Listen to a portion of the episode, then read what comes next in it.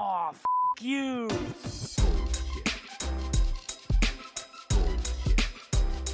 Bullshit, bullshit. Bu- bu- Bullshit. Bullshit. Bullshit. Bu- bu- Bullshit. Bu- Bullshit. Three, Bullshit. two, Ready. One. Bueno, Giorgio, eh, bienvenido al podcast. Este, si llevo bien la cuenta, sería el episodio número 6. Este, gracias por, por darle la oportunidad a un proyecto que está recién comenzando y que está creciendo. Este, por otro lado, me gustaría que le dieras eh, a la gente un poco un intro de quién eres y qué haces para que en- entremos como en contexto y a partir de allí arrancamos. Claro, hola, ¿qué tal? ¿Cómo están? Bueno, yo soy Giorgio Perales, ah, bueno, me pueden decir Gio tranquilamente, Bien. soy diseñador gráfico de, profe- de profesión, en los cuales estoy enfocado en el tema de UX aproximadamente cinco años, seis, cin- seis, entre seis y cinco años, y mi especialidad, por así decirlo, es en banca, ya que ahí cuento, un ya cuento con experiencia entre cuatro a cinco años ahí. Bien. ¿Y, y siempre trabajaste en banca o, o desde an- antes hacías algo más?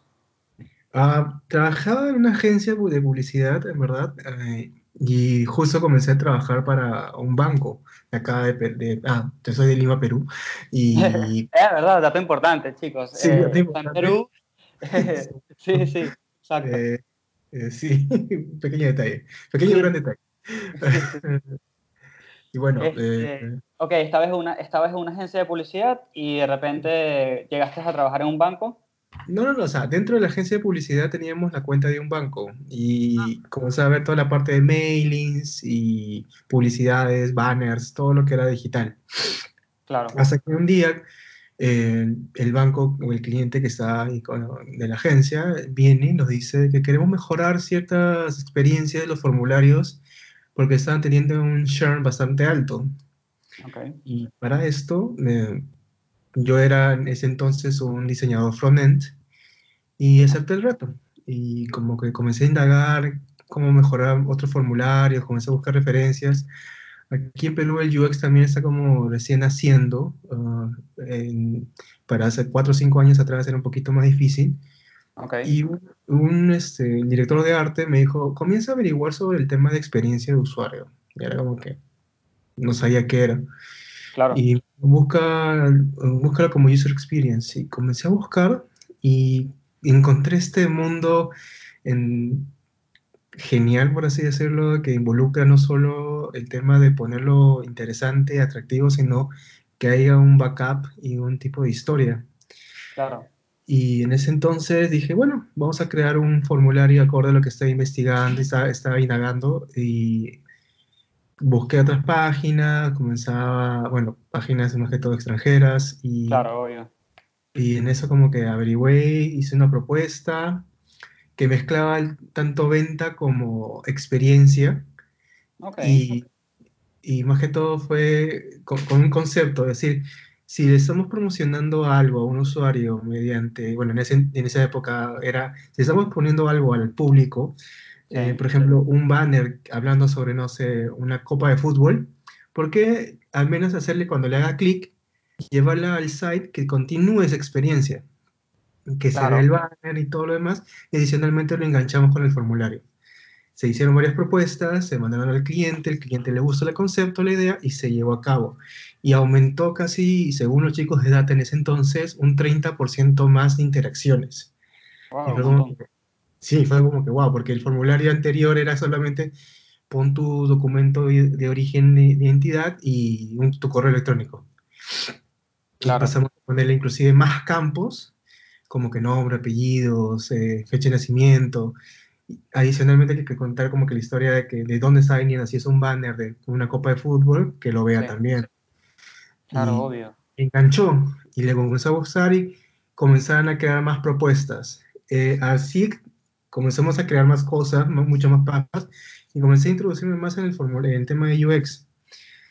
Y me acuerdo que hubo una, expe- y una experiencia bastante anecdótica, que fue que justo ahí pasó lo siguiente. eh, tuve un pequeño conflicto, puedo decir, conflicto amical, porque a Ok. veces cuando ya comencé a averiguar más el tema de UX, porque inclusive llevé cursos de comenzar con ciertos profesionales de aquí de Perú, y como que a chocar un poquito con los creativos. Es decir, Ok. no, queremos esto súper genial, esta idea, es como que, bueno, pero eso no va a servir muy bien para los usuarios que tienen, no sé, un celular pequeño y otras cosas, y Claro. pensaba así y me decían, pucha, pero tiene que funcionar, y era como, eh, unas ideas locas eran, no sé, poner un botón amarillo, color arena, con un fondo de desierto. Y era como que, y ¿Quién va a ver eso? Sí, era como que ¿quién lo va a ver? No, pero el concepto y todo lo demás, digo, mm, en verdad no va a ser mucha- muchas interacciones. Lo pusimos como había propuesto el, direc- el director de arte en ese entonces, no hubo interacciones y al final Obvio. tuvimos que cambiarlo, eh, decir, ya ves, te, te lo comenté. Y no, fue Claro. por mala, no fue por mala onda, sino como que deberías pensarlo como que los usuarios. Y fue, fue ahí mm, que me llamó otro banco, ya como para pasar a, a banco, a un Sí. cliente, de pasar de agencia a cliente. Me dijo, Van, ven, ven acá, mm, bueno, este, el banco donde estaba trabajando en Interbank, y me dijeron, ven de Interbank. Y ahí comencé a seguir creciendo y comencé a ver un poquito más del mundo de UX de en banca. Comencé en la agencia y comencé a, a crear más cosas. Claro. Y en Interbank no solamente aprendí UX, sino también aprendí el tema de data, cómo utilizar la data en el mundo de UX. Claro, aprovecharte de la data. Bien. Exacto. O sea, que de alguna manera, eh, Interbank, ¿no? Se llaman. Sí, Interbank. Interbank de alguna manera piensas que te dio la oportunidad y te enseñó. ¿O fue algo Sí. de, de tu lado? Fue algo que me enseñó. Me enseñaron a crear, inclusive a, forzarme a mí a salir un poco de, de que solamente crear wireframes y, y pensar nada más en que, ah, a mí me parece. No, o sea, comencé a escuchar más la voz de los usuarios, comencé a indagar mucho más. Ahí en- ya comenzaba como a sentirse más el tema de UX acá en, del local. Eso ahora sí en el 2015, sí, 2000, no, 2016 por ahí. 2016 ya tenía un poquito más de conocimiento, tenía más información local. Claro. Inclusive eso de, de- como que vino una corriente bastante fuerte de transformación digital, que todos los bancos, la mayoría de bancos locales quería como que invertir en eso y comenzaron a contratar Tener su aplicación. tener su aplicativo, o sea, ya existían aplicativos bancarios desde el 2006, Pero muy pero precario, era como seguramente, ¿no? que, sí, y eran más, como decir, eh, más como que, que se haya, lo haya hecho dentro de un área de TI. Ok, Como que, ah, ya, tenemos que poner esto, esto, esto y esto. bien. Y eso es lo que va a Claro. servir. mucho, y no es- mucho más durito. Y mm, yo tenía una pregunta, porque de hecho creo que va por ahí. Este, el Perú, ¿qué, qué, qué tanto usan las aplicaciones del banco? ¿Cómo, ¿Cómo se relaciona, digamos, la población en este momento con las aplicaciones de los bancos? Ah, cuando se inició, retomemos aproximadamente 2006, 2007, cuando comenzaron a salir los aplicativos bancarios. Eh, uno de los más grandes creo que ha sido el Banco BCP, que salió, que salió, que es un banco local, uno de los primeros, bueno, que es el Bien. primero, de hecho, el más grande del país. Y más que todo la gente que ya estaba como que actualizada o era como que en ese entonces más digital, por así decirlo, eh, como que lo, tomó, lo tomó positivo. Igualmente en el Perú como hay un como am- amor-odio ah, Ok. hacia el, temas como que bancarios dentro del celular, porque hay un montón de temor que, qué pasa si me roban, qué pasa si me hackean. Claro. Y ahí es Ok. donde, entra, donde, donde entran los UX de bancos, eh, que tienen que comenzar a, eh, no sé, entrenar al usuario, enseñarle de que es confiable, enseñarle a, nada, a que realmente la, la aplicación la, la dominan ellos, de alguna manera. Exacto, y justo en esos, en esos años sí había bastante temor, porque y, y avanzando el tiempo, ya como que la gente comenzó a adaptarse más a este tema digital, Claro. ah, como que ya comenzó a haber más aceptaciones, y ha pasado, por ejemplo, ahora último, que la gente ya no tanto demanda, bueno, sí, me das un aplicativo bravazo, ya, me carga, bravazo o genial. Ok, Yo ok. te- tengo mi celular y, bueno, ¿qué más me das? O sea, ¿qué más hay? Y justo ahí, cuando yo también estaba trabajando en temas bancarios, como que, ¿qué podemos adicionarle, dar más al usuario? Eh, el usuario bancario, porque acá existe, la mayoría de usuarios pasó de tenerle un poco de miedo a como que generaron odio los bancos, porque siempre, Ah. bueno, es- creo que es más un concepto también más global que el banco quiere quedarse con tu plata y es como que te quiere vender más y quiere endeudarte Sí, la más. gente siente eso, la gente siente de que el banco no es, no es tu amigo, básicamente están allí para robarte. algo así, pero no, o sea, el objetivo de nosotros, o el objetivo que tenemos, bueno, que ya tengo bastante tiempo ahí, es queremos generarle un vínculo especial al usuario, queremos que no solamente sea un número, sino alguien especial, eh, acompañarlo en su camino. Y, y esa también es otra, otra cosa que te quería preguntar, porque, ¿qué pasa? Los bancos y el dinero es un tema delicado, ¿no? Eh, y más en el caso incluso de la gente que tiene problemas económicos o está en una mala época. Este, la experiencia de los bancos debería ser disfrutable, porque, a, ver si la reformo, ¿hasta qué punto está la seriedad de soy un banco, te comunico que todo está bien, aquí está tu, aquí está tu plata, aquí entró, aquí salió, pero en algún punto tiene que ser disfrutable, ¿no? Claro, tiene que ser un- una estadía agradable, porque ahorita los usuarios ya tienen como que el poder de elegir, de decir, bueno, me tratas mal, me cambio. Sí, Y, y eso es lo que pasa con la mayoría de clientes. Eh, me tratas mal, bueno, discúlpame, o sea, tienes las redes sociales para expresar su, su insatisfacción y, y Sí. cambiarse a donde prefiere, del A a B, o inclusive del B a C. Y ese es donde creo que entramos nosotros, todos los UXers, para brindar una experiencia óptima y agradable. De que no solamente seas, hoy apertura tu cuenta o saca un préstamo, sino eh, utilizar todos los diferentes conceptos del UX, como UX Writing, UX eh, Research, sí, ah, UX Designer, como todo un conjunto, y bueno, UI también, UX, eh, todos ellos para ver de que primero se respire la marca, otro, cambiar ese concepto de que no queremos ser tu enemigo, sino queremos ser tu amigo, queremos ayudarte a crecer, a alcanzar tus metas, exacto. A pasar de temas de, de lenguajes robóticos, de que solicítalo aquí, es como que un literal previo que le diga, te ayudamos a conseguir los mejores viajes con esa tarjeta, Exactamente. Sí, y así, inclusive también ser un poco más transparentes a- ante ellos, decir, mira, eh, si vas a solicitar esa tarjeta, te va a costar tanto, y para que realmente digan, oh, ok, toma la decisión propia de si lo vas a adquirir, esas son las eso es todo lo que te va a costar. También ser Sí. consciente con eso, ser Claro responsable. que no hay, no, no hay costos, este, digamos, eh, escondidos o adicionales de repente. Y si los hay, de alguna manera, anunciar de que hay un producto básico y si le agregas X otras cosas, eh, nada, se le sumará un monto. Este, obviamente sí, en las aplicaciones bancarias, yo, bueno, yo asumiendo, porque nunca he trabajado de ese lado, la transparencia debe ser otro aspecto súper importante. Y no sé si trabajas con alguien que, que se dedica a copies de, en digital.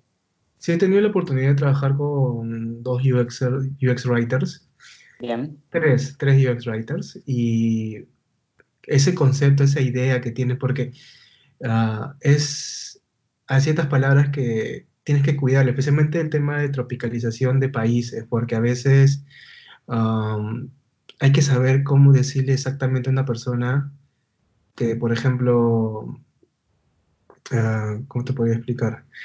Decirle a alguien, ah, te va a costar esto, Sí. trabajarlo de la siguiente manera, como que para tu mayor información y comodidad, te vamos a decir cuánto realmente es el tarifario. Inclusive, evita las palabras técnicas, como que cuánto te va a costar esto de acá. claro, sí, hay todo un trabajo de ese lado. Es todo un trabajo y, y en verdad el aporte que ellos me, da, que me dan es increíble, porque aparte de que, de que yo tengo que conocer bien la marca, las- los alcances tecnológicos y todo lo demás, tengo que expresar ese mismo conocimiento a los UX writers para que comiencen a entender qué tipo de literales utilizar. Adicionalmente, el arquetipo que, de persona que está para, para cuál se está diseñando esto de acá. Obvio, sí. Sí, porque aparte los bancos, yo, yo trabajé para banco, pero no, no dentro de un banco, fue más o menos igual que tú, yo estuve en una agencia, en DDB, este, y traba- trabajé para el banco francés, y Ajá. nada, la, la comunicación, a ver, había una comunicación en general, que le caía a todo el mundo, lo que sea, y después estaban las tarjetas premium, las tarjetas, yo qué sé, después los planes de viaje, entonces para, eh, para cada tipo de persona, de usuario, no solamente la imagen cambia, ¿no? Sino que también cambiaba el mensaje, literalmente las palabras. Y bueno, obviamente también los beneficios. Si eres un usuario premium, te van a dar más beneficios, ¿no? Pero no solamente, por ejemplo, al usuario premium, no solamente decirle que tiene una cantidad de millas, sino que se lo tienes que decir de una manera muy clara, que no genere confusión, que no crea que está obteniendo algo que no es, porque después te puedes meter en un problemón. Exactamente, o sea, tal como lo has dicho, es controlar absolutamente todo. Bueno, el Sí. Word es muy importante, inclusive en los equipos de, de eso que quieren trabajar de manera digital, inclusive, bueno, ahora de manera agile o mesas ágiles. Sí. Sí, sí. Y, y ahí, ahí está buenísimo que hayas dicho eso, porque yo tenía una pregunta. Yo me imagino que en ese mundo hay, digamos que hay, hay mucha diplomacia por detrás, muchas muchas personas que tienen, digamos, todavía la mente un poco cuadrada y debe haber un poco de roce, ¿no? Entre los UX y la gente que quiere innovar y de repente la gente de banca a banca dura que, que el- quizás por ahí le da un poco de miedo. ¿Eso se siente o, o ya aprendieron? Claro, se siente, o sea, personas que vienen bastantes años, que son como que cargos importantes, Sí, y pensar de que vienen estos chicos que quieren hablar sobre experiencias, sobre este tipo de cosas, y es como que lo saca un poco de cuadro porque a veces es, no, yo quiero seguir vendiendo, vendiendo, vendiendo, pero bueno, tú puedes seguir vendiendo, pero brindando una buena experiencia. Y Claro. la mayoría de veces se preguntan, y he escuchado esas preguntas, como que, ¿cómo podemos nosotros vender la experiencia y que va a generar ingresos? Porque no solamente es crear una buena experiencia, sino también es cuidar el core del negocio. el- Claro. y eso es como, bueno, ok, vamos a hacer que genere una buena experiencia y eso qué me va a traer, qué me va a sumar.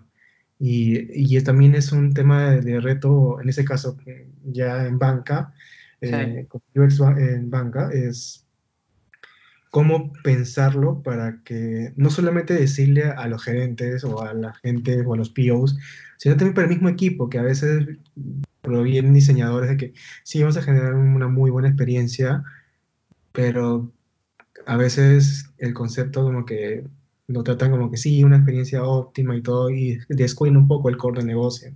sí. Y es como que formularla ahí y presentarles a los POs y a los gerentes, mira, esto es lo que estamos entregando. Inclusive invitarlos ellos mismos a hacer user testing de lo que estamos creando y escuchar, inclusive mostrarle algunos audios o videos de cómo la gente se está expresando en su marca para que entiendan de que, mira, eso es importante para ti. Y no solo te va a ayudar a, a posibles, a aumentar las ventas, sino a que tu marca quede posicionada en la, en la mente de las personas. Y, Claro, obvio.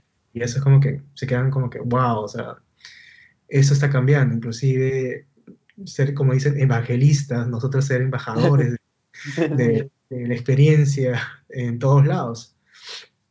Y Sí. eso es lo que estaba, lo que- lo que estaba aprendiendo en, en varios, bueno, para comentarle, yo, yo estoy- he estado trabajando en, en cuatro bancos de manera distinta. Y sí, es, es un mundo loco, pero es genial. Es un mundo loco, sí. Y bueno, yo he conocido gente que trabaja en bancos, eh, pero ya más como en otros roles, ¿no? Y me dicen que, que, bueno, depende del banco, puede ser un, un mundo o bastante exigente o, o bastante disfrutable, como que puede pasar muchas cosas de por medio. Igual esa es la experiencia acá en Argentina, no sé cómo será por allá. Claro, y es de la misma manera, solamente que, o sea, todos los bancos co- contienen casi los mismos productos, tarjeta de crédito, cuentas de ahorros, eh, inversiones, prácticamente, pero la manera de comunicarse acorde a cada uno de su lenguaje de marca va como que manipulando la información, o mejor dicho, no manipular, sino crear este, contextos para que sigas sintiendo de que, oh, este es- esta es la marca del banco A, esta es la marca del banco B y esta es la marca del banco C. Claro. Y, y cada persona puede elegir lo que más le convenga. Sí.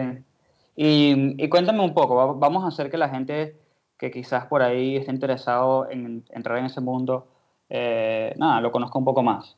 por ejemplo, no sé, cómo son los, los equipos, qué tan grandes son, porque viste que hay- uno por ahí de repente se crea una imagen en la cabeza y no lo es.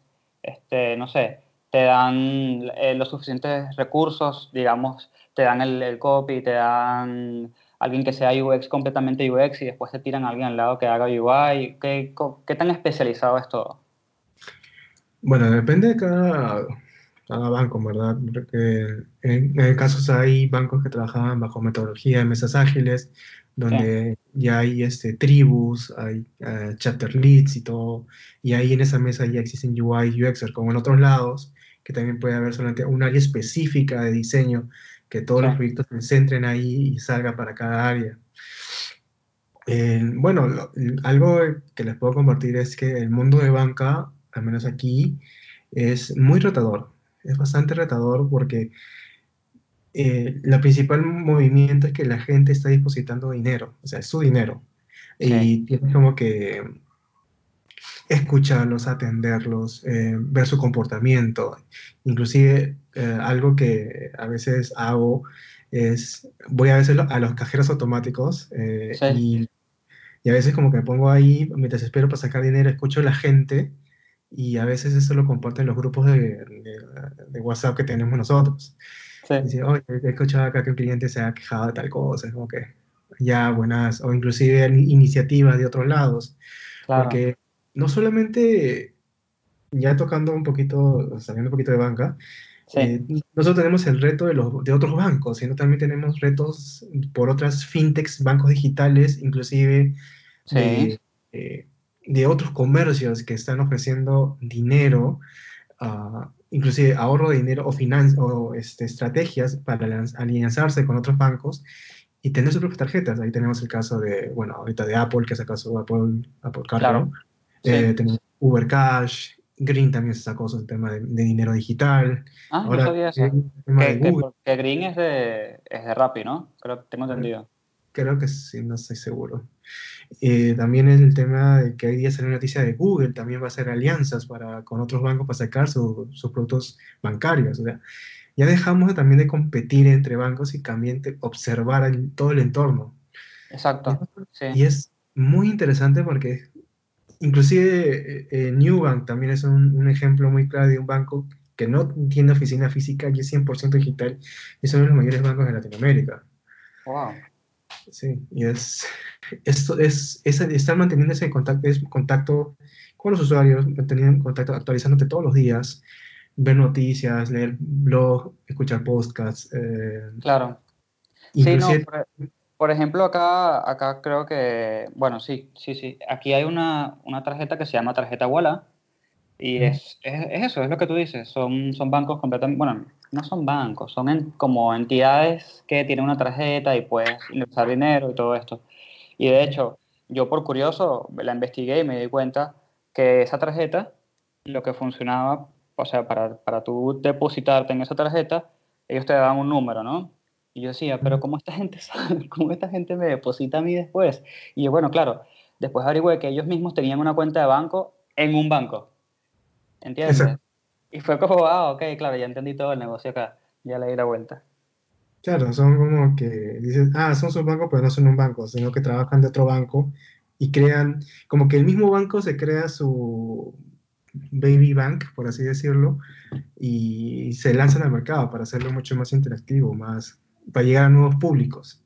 Sí, porque es como la banca 2.0 o algo así, 3 3.0, no sé. Ajá, Es como, el, es como el reinvento de la banca, diría yo. Algo así. Sí, se Y nota un poco más, más flexible.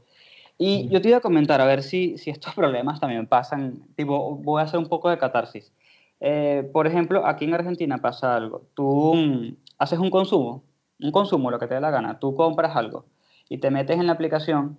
Es muy probable que ya el consumo se vea reflejado, pero, pero quizás no. quizás el consumo se vea reflejado entre 24 y 48 horas. Claro, Eh, no tienes ni idea, eh, ojo que yo soy de Venezuela, ya tengo tres años acá, pero la primera vez que me pasó, yo entré en pánico porque las cuentas no me daban, no entendía qué había pasado. Después leí tipo un asterisco súper pequeñito que decía, los, eh, yo qué sé, los movimientos se pueden ver reflejados en 24, 48 horas. y me quería morir.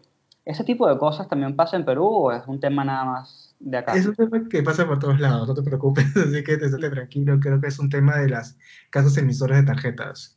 No sabría eh, que demoran eh, un proceso de 24 a 48 horas. Sí, por ejemplo, una tarjeta de crédito Visa, tú consumes Sí. algo y, de- y no lo ves al instante. Eh, hay ciertos bancos de manera aquí local que se han logrado, que, logrado de que se ponga como que un estado diga en proceso consumido tanto, pero Claro. otros no.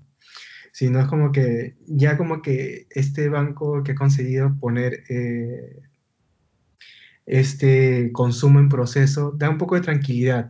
Como dice, ah, ya, se consumió, lo veo ahí. Pero no, no significa que haya sido procesado, porque por detrás hay una lógica que es como que el banco se conecta en este caso, puede ser con Visa o Mastercard o American Express, y de Claro. ahí más, ellos, Master, eh, Master, bueno, estas casas, Visa o Amex, se comunican con el local y el local le manda la respuesta, y es así, es una cadena. Claro, Ah, una cadena infinita. Sí. Sí, es una cadena y es por eso que vas a verlo reflejado en, en dos o un día, dependiendo de tu banco, cuánto tiempo demora en refrescar su información. Claro, muy bien. Eh, sí, o sea, no te preocupes, no eres el único.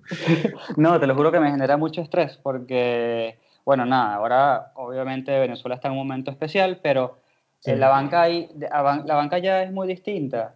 Este, obviamente también tiene mucho tiempo sin evolucionar, pero eh, de alguna manera la siento un poco más ágil. No sé si es porque no le queda de otra que ser súper ágil, pero, pero sí, es como eh, la, aplicación, la aplicación es una mierda, obviamente, y la, y la página web es muy lenta, pero ese tipo de cosas no pasan. Son súper transparentes, no sé si, no sé, por ahí el sistema es distinto, yo qué sé. Pero, nada, volviendo un poco más al tema. eh, ¿Cómo, cómo eh, el Perú tiene, me imagino yo, una gran variedad de, de tipos de equipos? O sea, eh, eh, me imagino que, no sé cómo se divide eh, entre Android, iPhone, cómo, cómo están entre esos sistemas operativos, si la gente está muy actualizada, si la gente está muy atrasada, y si, y si sabes cómo lidiar con eso, cómo hacen. En verdad sí, eh, buena pregunta. Eh, en ese caso nos apoyamos bastante en data. Ahí entramos con el equipo estratégico y bueno, la data nos permite saber absolutamente todo. Qué tipo de dispositivos se conectan, cuál es la mayoría. La mayoría aquí, eh, también de manera local en Perú, bueno, Lima, eh, la tengo, este, la ciudad, utiliza mayormente Android. Porque bueno, los productos Apple sabemos que vienen aquí en Latinoamérica el triple del precio de lo que viene Sí. bueno, un Terrible. poco, sí, un poco de catarsis también acá. Está bien. eh, pero la mayoría compra como que dispositivos Android porque son más accesibles, pero ahí también viene el, el tema y el reto de diseñar ah, acorde a las pantallas, porque iPhone, o ah, sí, iPhone tiene como que tamaños ya establecidos, Sí, pero Android tiene miles de dimensiones que es un desastre. Sí. y es como que adaptarlos, ver a si funciona, si funciona en tal dispositivo, inclusive considerar qué tipo de Android va a correr el aplicativo, si va a solamente ser a partir de tal Android 9 o el iOS 12. o- es, un- es como que una discusión bastante interesante porque ahí noto que también el UXer, eh, en este caso, mm, tiene que saber un poco de, de varias áreas. Eh, Sí, Tienes que levantarte y no solamente, como dicen, recibir la solicitud y diseñar, y para que luego vayas a los clientes y digas, ah, eso no se puede hacer, eso no se puede hacer, eso no se puede hacer, no hay tecnología. Creo que ahí el UXer tiene que como levantarse y, e ir a hablar con las personas involucradas. Es decir, mira, vamos a hacer esto, ¿cuál es tu alcance? ¿Se puede hacer esto? ¿No se puede hacer esto? Y si queremos hacer esto, ¿cómo podríamos hacerlo? Y y ser como que más autónomos, o sea, mejor autogestionados nosotros. sí, No esperar que venga como que, ah, mira, nos acaban de decir esto, sino, como dicen, agarrar el toro por las astas y salir con lo que tenemos, o sea, y pelearla también. Eso es algo también que, que es chévere de ser, eh, en mi caso ser yo, porque a veces me levanto, es como que le voy y le, y les digo a los pibos, ya, pero ¿por qué? Ya, pero Claro. ¿por qué? ¿Y por Y- qué? ¿Y por qué? Y Sí, porque, porque y a veces como que, eh, a veces los veo con una sonrisa de que me quieren tirar la lata en la cara, pero saben que, saben que es importante que lo sepa para poder entregar algo que tanto esté en su alcance y en sus tiempos. Sí. Ah. Y mm, vamos a ver si te parece. Vamos a ver si, si, te, si te tiro esta, a ver qué, qué me puedes decir. Suponte un, un ejercicio así más o menos improvisado. Vienen y te dicen, mira Gio, nos dimos cuenta que en la pantalla X, cualquiera, eh, en los teléfonos, yo no sé, los iPhone 5, este botón queda oculto por el teclado. Ahí Ajá. puedes guiar más o menos a la gente. Obviamente, esta experiencia es solamente por audio, así que no tenemos video para apoyarnos, pero es más o menos como para que la gente entienda, bueno, no sé, tomo el problema, hago A, B y C y por ahí voy, no sé, le puedes dar un rumbo.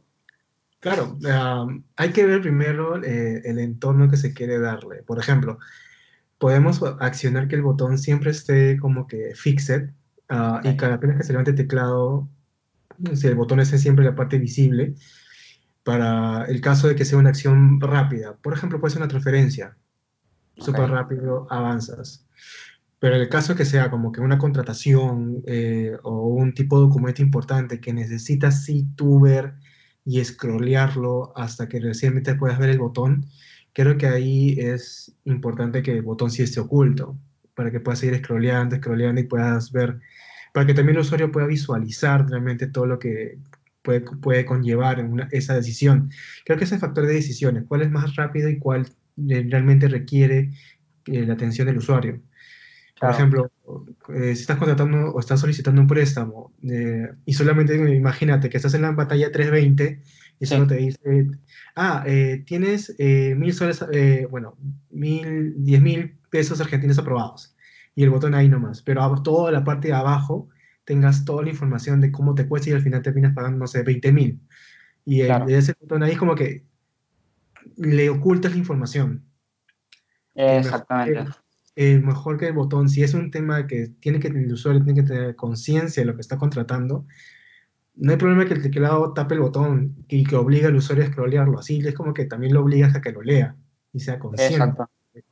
de ese aspecto. Eh, retomando el otro, de que si el botón esté arriba del teclado de manera automática, sea como que decisiones mucho más rápidas, como que transferir, no sé, eh, 100 pesos de, de a tu amigo, o aquí en este caso 10 soles a, de aquí a mi papá o a mi hermana, por ejemplo. Sí. Claro, sí, es que es, es un tema, yo, yo, yo no sé, yo, yo en, UX tengo poco tiempo, eh, así que nada, estoy aprendiendo ese lado, ¿no? Por ejemplo, para darte mi lado de e-commerce, viste las páginas de los productos, digamos, no sé, entras a, una, a Mercado Libre y te gustó una zapatilla, entras en una zapatilla. Y después viene todo el lado que dice, de un lado, por ejemplo, puede decir el precio y después abajo puede decir las especificaciones, las medidas, el material, yo qué sé, todo eso, ¿no?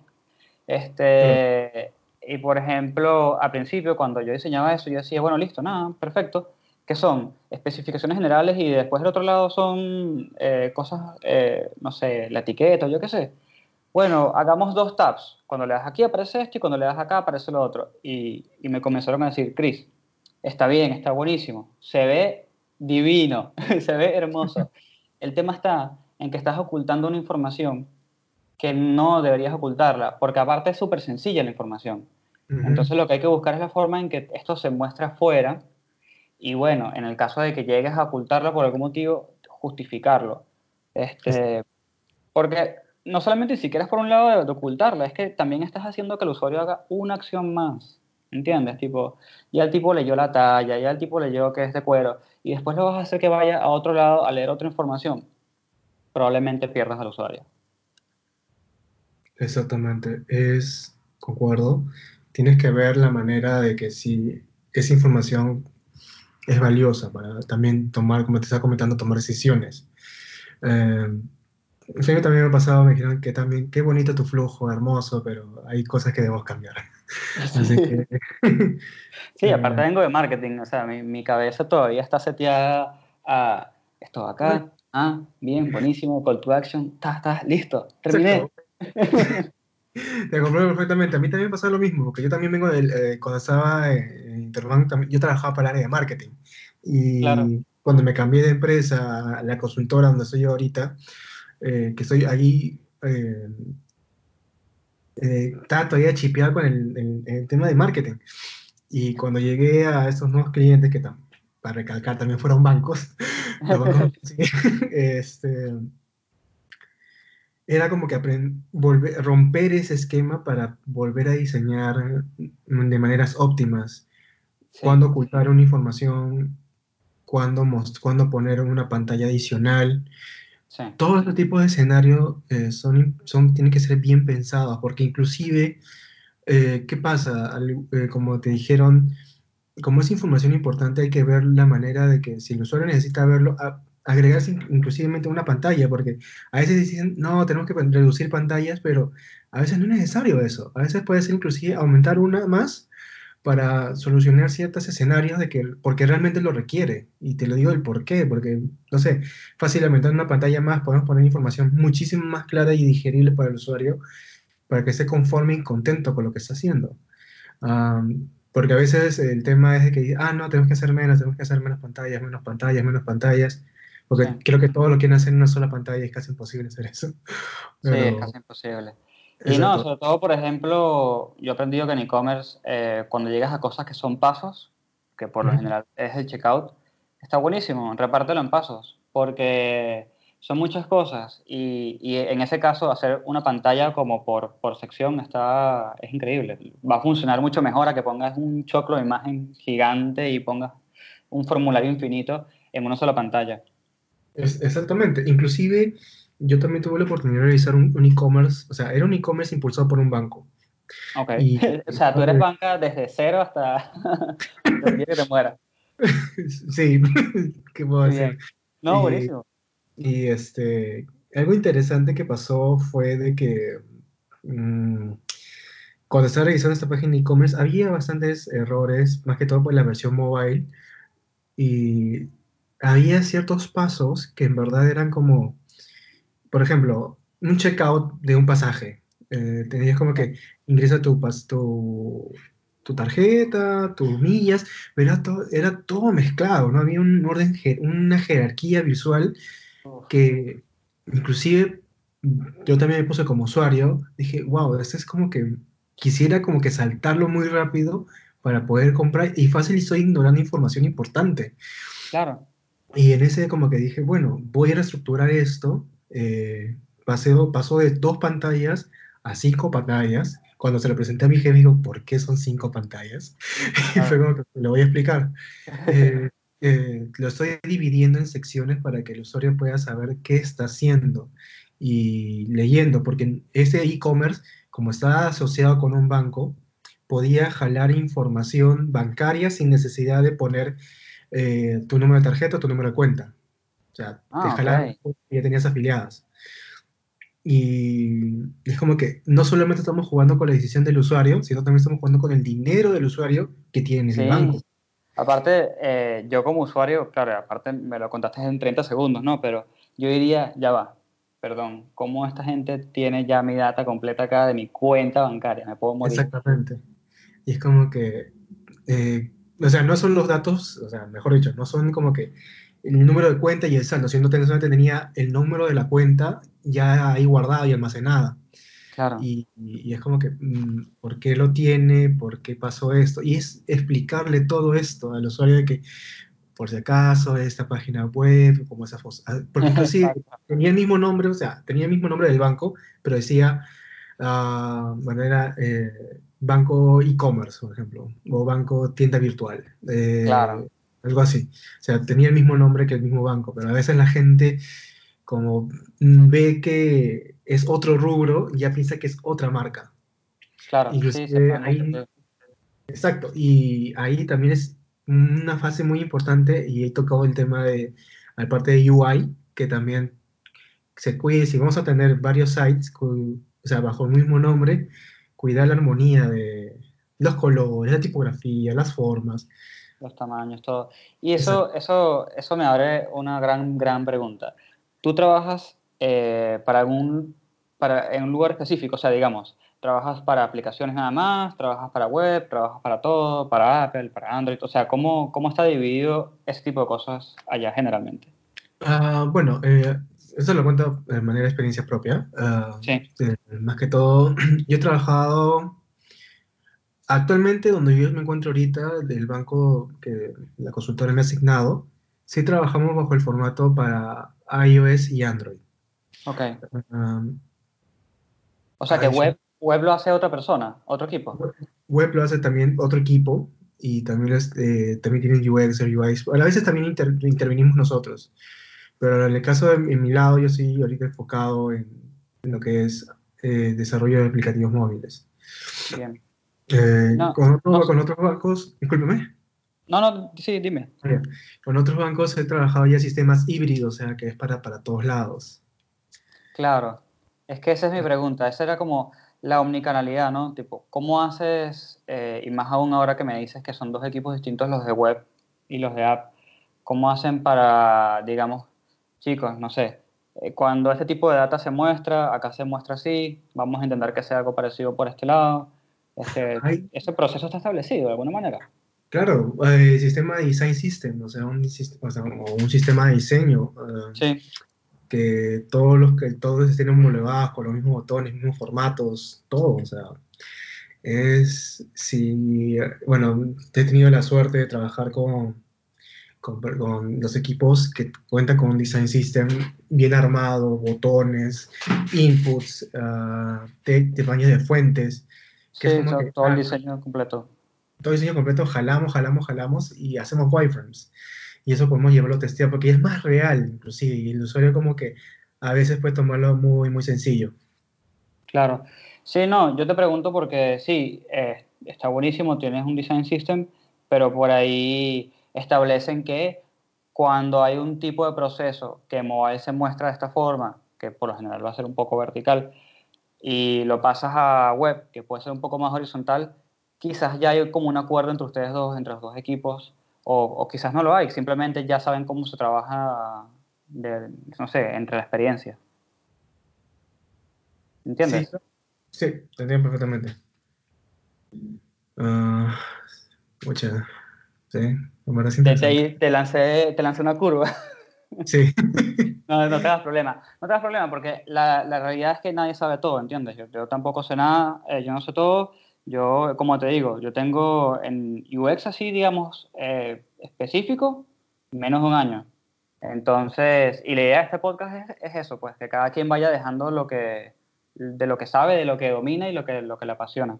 no, claro, o sea, Eh, obviamente. En mi caso, puedo también tener, o sea, puedo haber trabajado con varios bancos, eh, pero tampoco eso me hace un experto. Inclusive mi equipo donde yo estoy ahorita me enseña muchas más cosas, algo que yo, o sea, en cada cliente o cada banco, cada e-commerce, aprendes algo nuevo.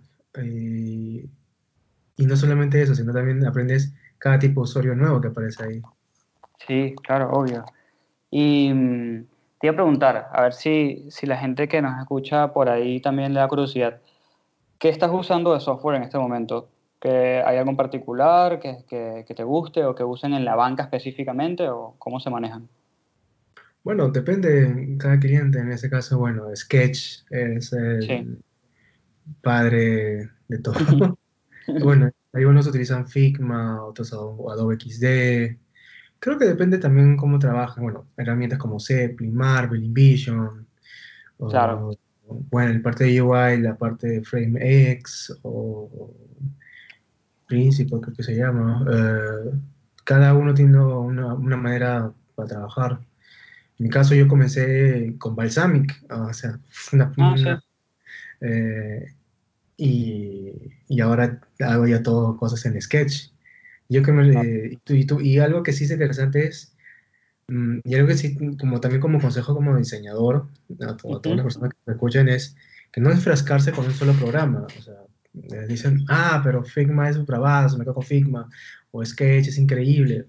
Denle la oportunidad de aprender las cosas, porque eso también suma mucho a tu momento de que a postulación en entrevista o algo, te digas como que, ah, es, versátil, aprendes otras cosas, qué Claro. paja que empiezas haciendo estas cosas.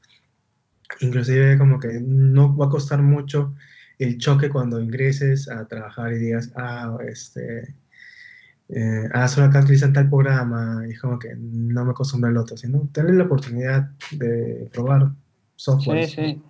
Ahí Aparte, por, por ejemplo, no sé, si quieren, si son diseñadores digitales o, o gráficos, lo que sea, y quieren comenzar a meterse, por ahí comiencen con, con Adobe XD, que mi teoría, por ahí, de hecho, a ver si, si piensas igual, siento que Adobe tiene, de cierta manera, un buen lenguaje, porque no importa el, el- el software de ellos que uses, más o menos se parecen.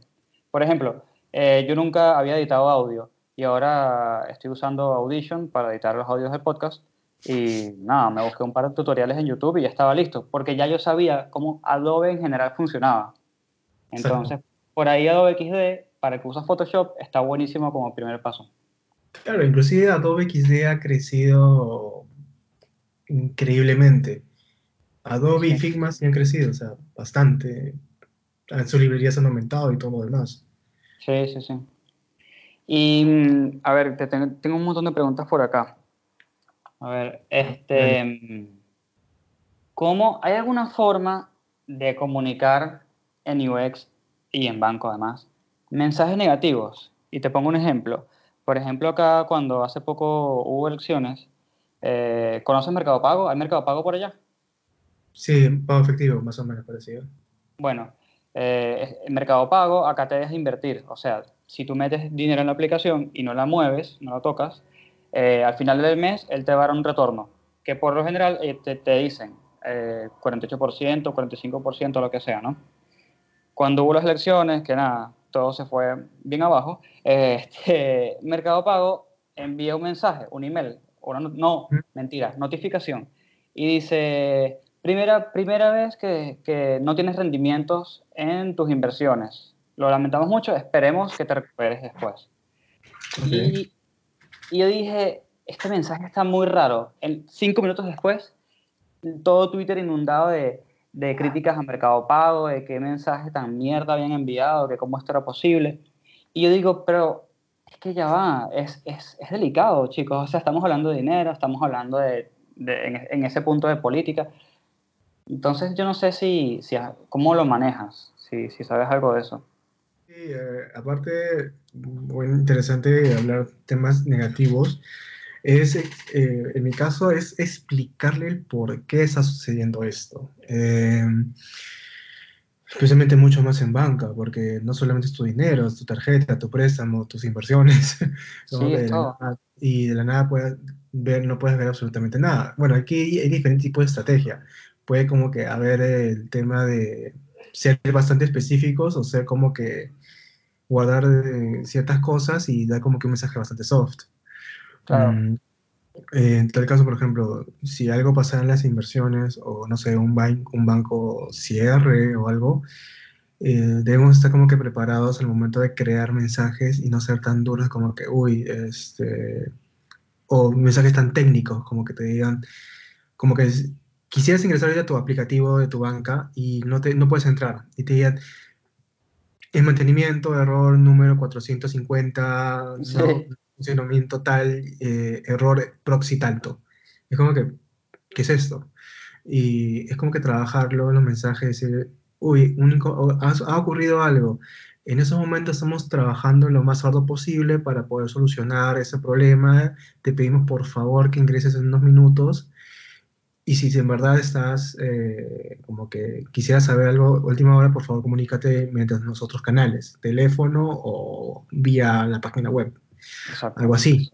Buscar ese tipo de mensajes que también pueden tranquilizar al usuario. O sea, el usuario obviamente va a estar un poco molesto, basado o empinchado. que, Claro. ah, pero quiero mi plata. Como que, ah, eso que lo otro. No me interesa tu, me interesa un carajo tu mensaje. Pero Claro, como que le sí, das, le das como que un mensaje de que "Oye, estamos trabajando. O sea, en vez de mostrarte un error, de que error en el sistema, error tanto, y por eh, intentar, en, intentar en minutos, a diferencia de que estamos trabajando lo más pronto posible, ha ocurrido esto, o inclusive algo que también podría pasar es que, por ejemplo, quieras pagar algo y no tengas plata o no tengas dinero. Claro. Y, y este, ¿cómo decirle al usuario, oye, no tienes plata? Es como Qué que, delicado, ¿no? exacto, es como que es- es- en ese caso es como que, eh, de, por ejemplo, disculpa, eh, es como que, oh no, sale insuficiente la cuenta, eh, o decirle, "Oh, no, eh, exactamente es un mensaje como que, por, o por favor selecciona otra cuenta si tienes para poder continuar con la operativa. Claro, Eh, exacto. no, no decirle de frente a tu cara, no tienes plata, como lo dicen los POS, sale insuficiente. que, Sí, es terrible, es terrible. Aparte que es medio indignante si te toca enfrente de alguien, como que, uy, Exactamente. Imagínate que estás saliendo con alguien, vas a pagar y, te- el POS te dice, sale insuficiente. Como que, Uh. ah, Bueno, perdón. Sí. Este, no, sabes que me hiciste acordar. Yo, bueno, yo no uso mucho Facebook, pero eh, Facebook tiene algo que yo digo, esta gente se ganó mi corazón. Yo, eh, bueno, como no uso mucho Facebook, eh, la contraseña no, no la, no sé, no, no me la sé, yo qué sé. Entonces, yo que como que soy medio sistemático en mi cabeza, así que tengo un set de tres claves, ¿no? No sé si es muy seguro que diga esto en, en- un podcast. creo que no. Lo Pero bueno, yo ingresé una clave, yo una clave y ¿qué, qué, qué mensaje crees que me dieron? Eh, fue una, una clave errónea. ¿Qué mensajes crees que me dieron? Mm, vuelve a intentar. No, ah, no, fue increíble. Ingresaste una clave de hace dos años, ingresa la actualizada.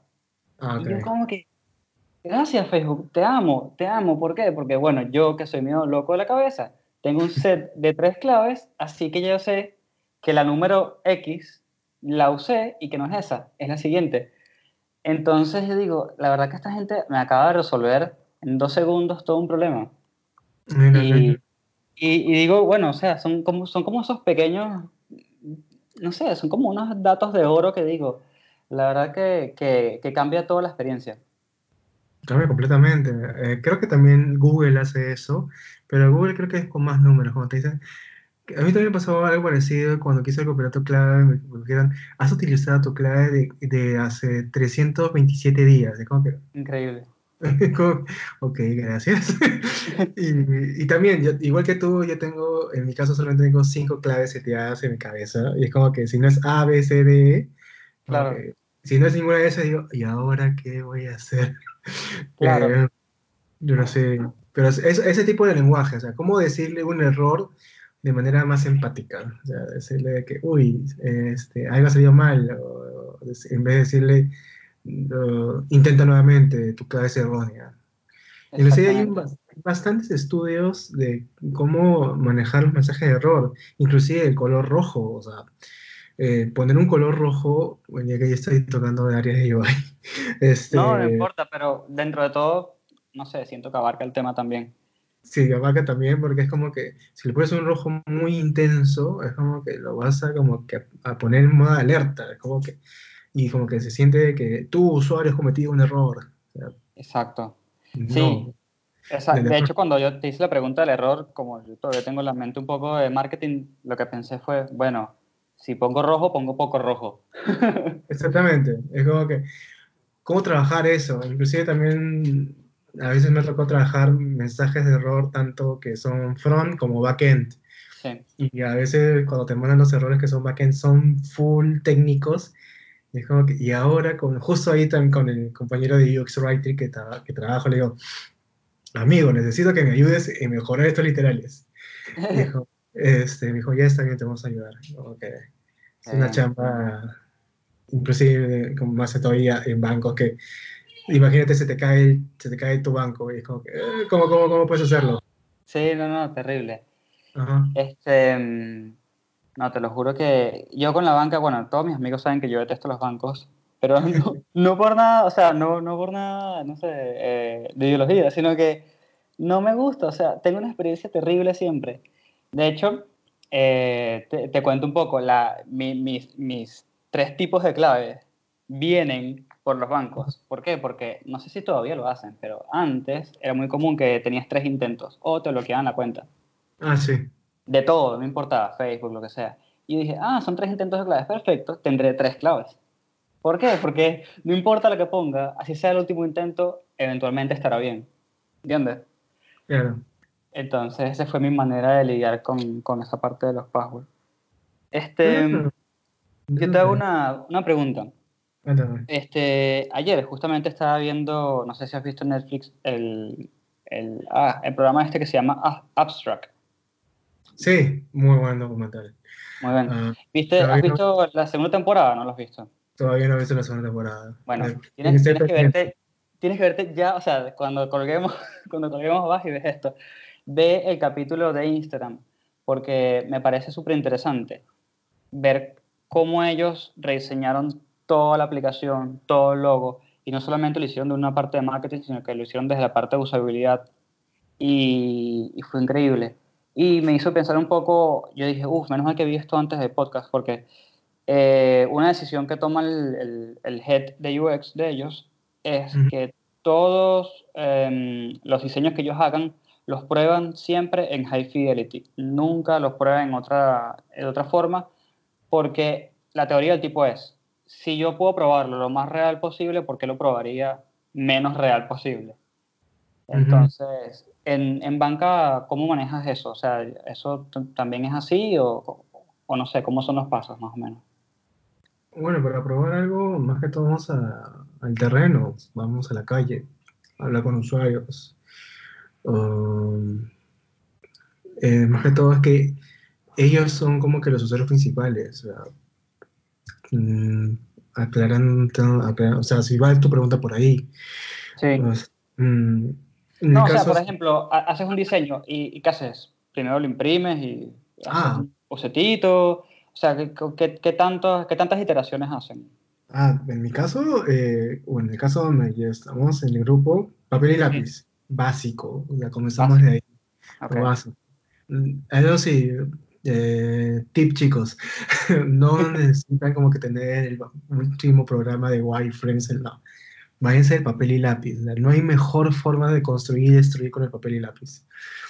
Ah, ¿me entiendes? de, armamos en un bosquejo en papel, primero probamos con la gente del entorno del área, con otras, ca- Ok. con otras, con otras personas, y vemos de que, qué le parece, le parece bien, le parece mal, y comenzamos a sumar apuntes ahí, borrar, eh, volver a amarlo, y ya como tenemos algo más cuajado, más centrado, ya lo pasamos a una pantalla, en este caso es Sketch, armamos el wireframe, lo pasamos a Marvel o a InVision, dependiendo cuál trabajes, y Ok. se- a veces llamamos a clientes y decimos, señor, ¿sabe que tienen unos minutos para hacernos test?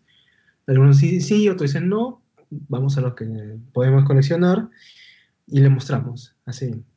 Y ellos nos dicen, ah, me parece genial y cambiar esto. Y siempre con el tema de cuando vamos a testear con usuarios afuera, es, ah, ¿por qué está en grises? ¿Por qué está en negro? es como le digo, es un prototipo, no se preocupe. y es como que eh, la- las cosas que te dicen a veces los usuarios son tan locas, o sea, son como que, ¿por qué no pensé en esto? ¿Por qué, por qué ese, qué pasó? Y te dicen cosas muy, muy, muy importantes, y especialmente eh, en este caso de la banca, eh, es como que, wow, qué chévere tu feedback, muchas gracias, en verdad no lo habíamos considerado, pero muy valioso, y inclusive, ¿crees que te podemos contactar en un futuro para poder hablar ese tema? Claro. Y y dicen, claro, no hay problema, me encantaría seguir participando. Y en verdad, algunos te dicen, wow, ya lo quiero probar, no quiero que esté en vida. Porque hay algo que, y esto sí rescato algo de, de Google, que dijo en una charla, eh, una cosa es lo que te dice el usuario y otra cosa es cómo se comporta el usuario cuando lo tenga realmente en las manos.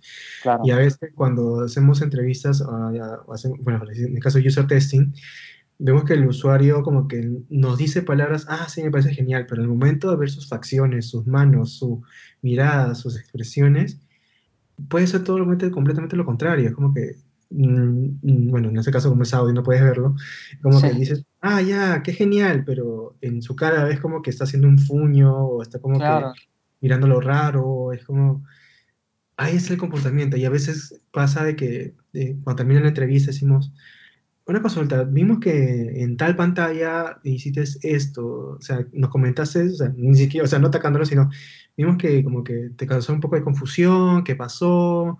¿Lo ves todo bien? Me dijo, ah, no, sí, justo recordé que aquí pasó algo que me confundí un poquito. Ah, ya, muchísimas gracias. Y como que Bien, así. bien. Eh, inclusive para los user testing es como que bueno que vaya el UXer, porque es el que creó el flujo, Claro. eh, bueno, la persona que el user test y que esa- entre ambos se apoyen, uno que sea observador y uno que tome apuntes. Muy Bueno, que, que, que lleve la entrevista a cabo. Y así, o sea, Y, y Así después, como- ah, tomas, pues. tomas ese testing y después, ¿cuál sería el siguiente paso? eh, hacer el debriefing, eh, bajar esa información, cuantificarla, cuál, eh, y luego hablar con el equipo, mira, se consiguió esto, con el usuario, y poner el... En mi caso, de donde estoy trabajando, se imprimen todas las pantallas. Ok, todas las pantallas que se están mandando a hacer testings y ahí vamos poniendo con post-its, como que viendo todos los comentarios y los puntos de dolor que ha tenido el usuario con estos nuevos flujos. Y también así evolucionar. Y también otra cosa es importante saber cuándo, como decir, bueno, esta pantalla ya como que maduró bastante y esta se queda tal como está. Pasemos a la siguiente. Así, porque también es tomar decisiones. Y porque a veces siempre va a haber usuarios que digan, ah, quiero cambiar esto, quiero cambiar el otro, ah, no, no entendí esto. Pero si tenemos 8 de 10 que han entendido esto bien, quedamos con esa pantalla. claro, te- en algún punto tienes que comprometerte y seguir adelante, porque si no, no sale nunca nada. Sí, exactamente, si no, no sale nada.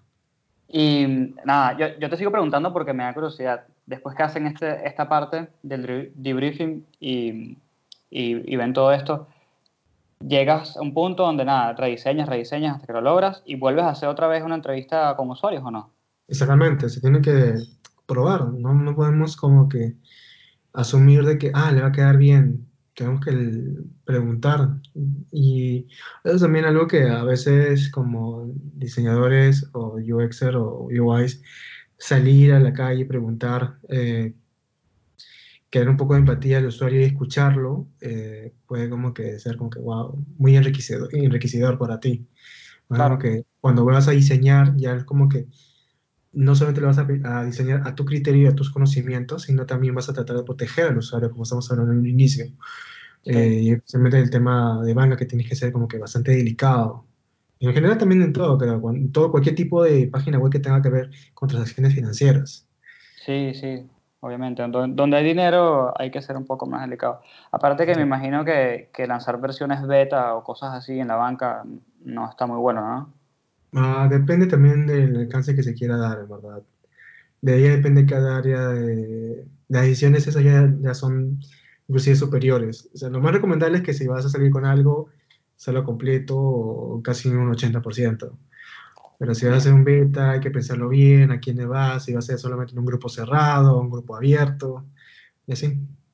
Claro. No, sabes, yo te pregunto esto todo, o sea, na- aparte de mi curiosidad, es porque lo que me he fijado es que en Latinoamérica, o por lo menos eso creo yo, em, por ejemplo, acá en Argentina las charlas son increíbles, los eventos son increíbles, te hacen unos procesos, eh, a veces hacen incluso actividades, todo buenísimo. Y llegas a una de esas empresas y no hacen ni la mitad de lo que dicen. Entonces, yo me, me pregunto, ojo, o sea, no, no es que esté mal, o sea, por ahí la empresa sabe que tiene que hacer todo esto y está transitando hacia eso, pero eh, mi teoría es que, bueno, yo, porque tengo amigos que trabajan en Estados Unidos y me dicen, no, Cristóbal, o sea, aquí se hace todo, todo, y, esto es como que ca- cada persona hace un cargo y, y, y, como que eso a mí personalmente me- me frustra un poco porque digo, se podrían sacar cosas mejores, solamente que no, no están los recursos para hacerse. Y no, no sabía si eso en Perú era así o cómo. En verdad también pasa lo mismo, no, no sientas, eh, me identifico completamente contigo. Este, mm, me ha pasado, sí, me ha pasado. Ah, pero es como que, cómo tú puedes aportar para que pueda mejorar, porque recuerda, como estamos hablando también antes, no depende, o sea, nosotros podemos convenir ideas muy, muy pajas, muy chéveres, voladas, pero a veces todavía es cambiar el mindset de varias áreas, porque Sí. no es solamente como el área de diseño, el área de UX vaya a sacar esta, por ejemplo, Mercado Libre o Mercado Pago, saques una página web que solamente la ser encargado por el team de UX, porque puede salir un megaproducto. Así, Claro. wow, qué paja. Pero hay que ver también si las otras áreas, cómo se involucran en ese proyecto. Y es como que, y ahí es donde viene como que te dicen, no, ¿sabes qué? Esto no se puede sacar porque no contamos con este servicio, y este servicio no tanto tiempo. Y eso como que hacerlo, y eso como que también puede ser un tema de que algunas personas lo pueden como que mm, como bajarle un poquito el, ritmo, como que despasar súper entusiasmado, como que, ¿pero qué lo voy a hacer si no se va a sacar? No tomarlo así, sino ver de que realmente lo que estás proponiendo, sacarlo. O sea, inclusive eso, si tú le cuentas eso a un, a un PO y, bueno, PO eh, este, te dice, me, me parece genial tu idea, hay que sacarlo, pero no vamos a Sí. poderlo sacar ahorita, sino vamos a poderlo sacar más adelante. Ok, bacán, es- te lo guardo para más adelante y te creo una propuesta ahorita para, para lo que el alcance realmente requiera. Claro, exacto. Sí, sí, sí. Yo, bueno, yo, yo me frustro un poco, pero estoy aprendiendo a que, que a veces los, los límites, las limitaciones ayudan a, a sacar cosas buenísimas. Claro, y es un reto gigante porque es, tienes que diseñar acorde también a lo que tienes a la mano. Y si todavía hay tiempos cortos, es como que ya, ahora, ¿qué hay? ¿Qué jalo? ¿Qué saco? Sí, Y luego va a venir siempre una, una segunda versión, una tercera versión, una cuarta versión. Y ahí puedes como que poner como que tu meta o tu diseño perfecto para el usuario y llegar a ese punto. Inclusive puede cambiar ese, ese diseño principal que tengas en tu cabeza porque vas aprendiendo más cosas y es como que digo, "Mm, ya, o sea, pero mi diseño que estaba pensando ahorita puede mejorar porque se puede crear eso y se puede hacer más cosas, puedo hacerlo mucho más interactivo, más, eh, mucho más ágil, mucho más rápido, así, va cambiando. sí, va cambiando. Los evolutivos son importantes, chicos. Este, nada, te lo juro que me encantó hablar contigo, pero antes de cerrar, em, ¿tienes algo que le puedas compartir a la gente? No necesariamente tiene que ser editable ni, ni nada por el estilo, pero digo, por ahí te gusta un speaker, por ahí te gusta una cuenta de Instagram, eh, sigues algún podcast en especial, inglés, español, ruso, lo que sea. Este, ¿Te gusta investigar en algún lado? No sé, ¿algún tip que le quieras dar a la gente? Sí, bueno, eh, más que todo mm, leer N.N. Nielsen, eh, ciertos videos, bueno, voy por orden. Bueno, Vale. que de manera digital, página web, Medium, hay un montón de información. Eh, bueno, N.N. Nielsen, que es eh, bueno, el grupo también más grande de consultoría digital. Um, Instagram, ahí tengo un montón de seguidores eh, para seguir. eh, ahí, en ese caso, tengo, sigo a la comunidad de Despegar UX, que es bastante Mm. interesante, todo lo que sacan ellos. Eh, New Bank, ah, es, ah, también, de- déjame... Despegar También UX es de, es de despegar la página de despegar. Sí, esa página es pegar, o sea, tiene toda una línea, una línea gráfica demasiado genial, en verdad. Ah, bueno, Eh. entonces es como eh, Mercado Libre, tiene Mercado Libre UX en Instagram también. Ajá. Sí, sí, un buen dato. También, bueno, sigo la página de Sketch porque a veces también sacan eh, novedades. Y esas novedades como que son animaciones. Bueno, aquí en Perú tenemos a, bueno, uno de ellos que es Cristian Vizcarra, que es eh, un influyente bastante del tema de UX. Sigo página de Figma. Ah, también sigo Rocío Sotomayor, que también es una UI peruana. Ah, en verdad, eh, y de ahí libros. ah, bueno, leí el libro de Design Sprint eh, de Google, Sí, Ah, también el diseño de sobre todas las cosas, de- creo que en inglés se llama algo como, ah, yo tengo ese, es el que tiene como una jarra roja exactamente, The Design of Everyday, con. Norman, Norman Dohr. exactamente, o sea, The Design of Ev- of Everyday, Everyday Ujú. Ah, y bueno, el libro básico de también la Biblia, el UX de Not, Not- Don't Make Me Think, eh, no, no me vas a pensar. Ajá, sí. Y bueno, youtubers, eh, bueno, no tengo muchos youtubers, pero sí, eh, más que todo me baso en libros, en libros, en artículos que puedo encontrar por internet. En verdad, poner UX Banking, UX Commerce ah, en Google, hay tanta información, hay mucha información y inspiraciones, bueno, Dribbler, Behance, Sí, que en verdad ah, cada uno podría actualizarse de manera personal. ¿verdad? Hay herramientas, hay páginas, hay libros, hay un montón de cosas. Ah, y- ah, sí, los libros de O'Reilly, que también, bueno, en ese caso yo lo estoy leyendo de O'Reilly, perdón, que yo estoy siguiendo por el aplicativo. También Bien. tiene el libro de UX de O'Reilly. ah, y bueno, no solamente aprender un poco de, de, UX, también aprender un poco de service, un poco de customer experience.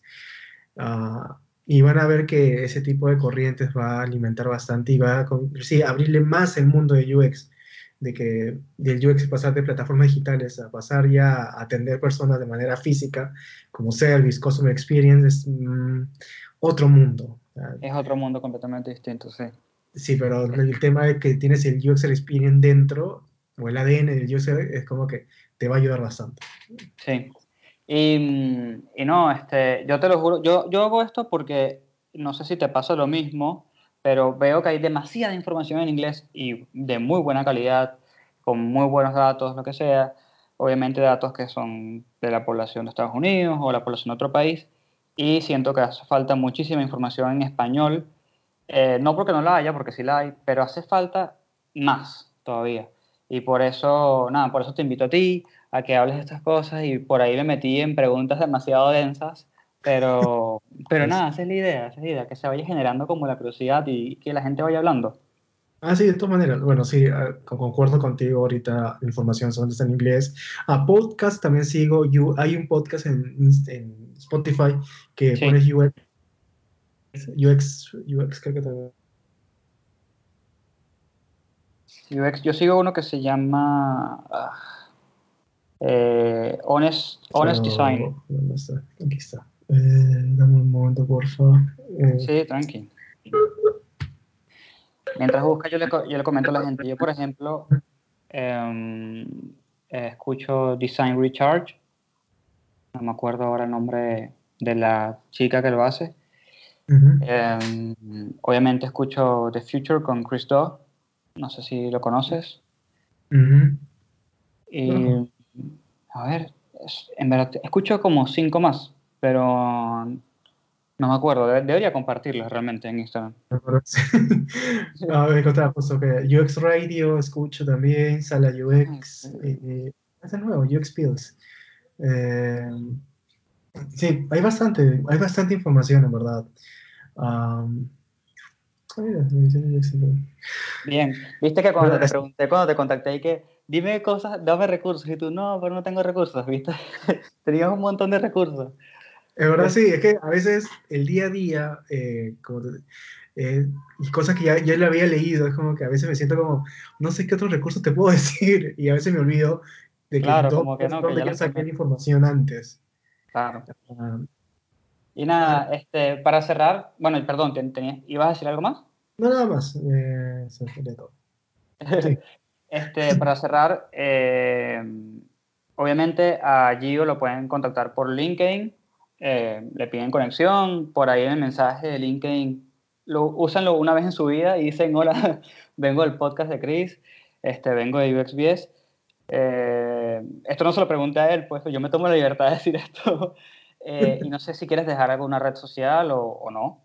Bueno, ah, bueno, sigo, bueno, tengo mi hija eh, que es Giorgio Hugo. Ah, bueno, Instagram, Instagram no tengo todo personal. Y Twitter Bueno, no pues sí. Eh, Nada, sí, por Behance. eh, Behance o LinkedIn. eh, en verdad, muchísimas gracias por esta oportunidad. En verdad, es mi primer podcast. No, Y- y nos, eh, en verdad, aquí en Perú, igual, cuando si quedas, eh, tenemos, somos Latinoamérica, así que cualquier persona podemos como que mantener una comunidad de UX todo, la TAM, sería paja. Sí, Y bueno, bravazo, verdad, me pareció una experiencia muy, muy increíble. También gracias a ti, Chris, y cuando quieras venir a Perú, me avisa nada más. y bueno, y si, y si a ti se te ocurre otro tema interesante, porque se te ocurrió de repente, me avisas y hacemos otro. Vale, vale, sería buenazo. Buenísimo.